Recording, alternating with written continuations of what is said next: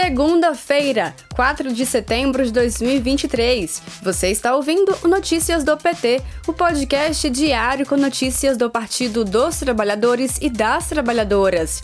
Eu sou Thaisa Vitória e trago para vocês os destaques do dia.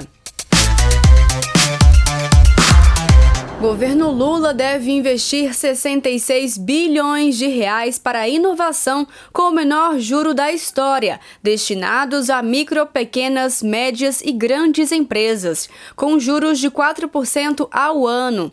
Segundo o levantamento do Observatório Nacional da Indústria, um milhão de novos empregos serão gerados pela economia criativa até 2030.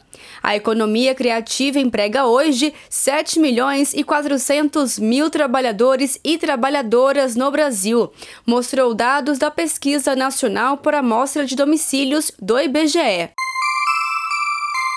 Relatório vai prever recomposição da receita por redução de ICMS. Segundo o líder do PT na Câmara, deputado Zeca Dirceu, do Paraná, o relatório prevê a compensação a estados e municípios pelas perdas causadas em 2022, devido à redução do ICMS sobre combustíveis e energia o deputado afirmou que já há um consenso pela votação da urgência do projeto para ser aprovada ainda na próxima semana.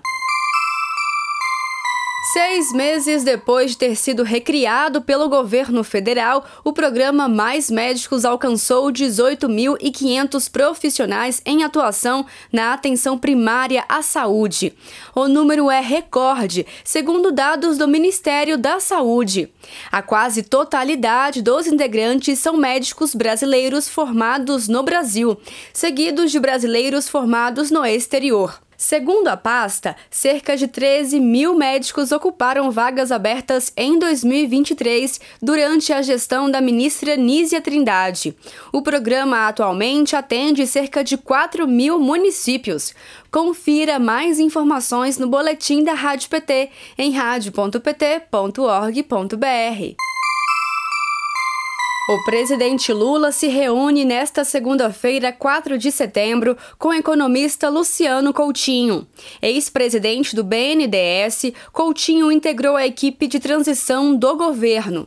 O encontro está previsto para as 3 horas da tarde no Palácio do Planalto. Depois, às 5 horas da tarde, a agenda presidencial prevê reunião com o advogado-geral da União, Jorge Messias, também no Planalto.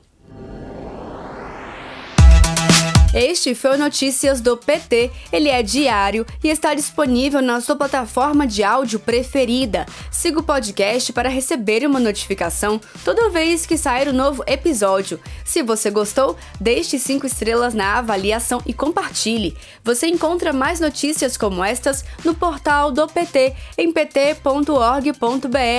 Muito obrigada pela sua companhia. Boa semana, até amanhã.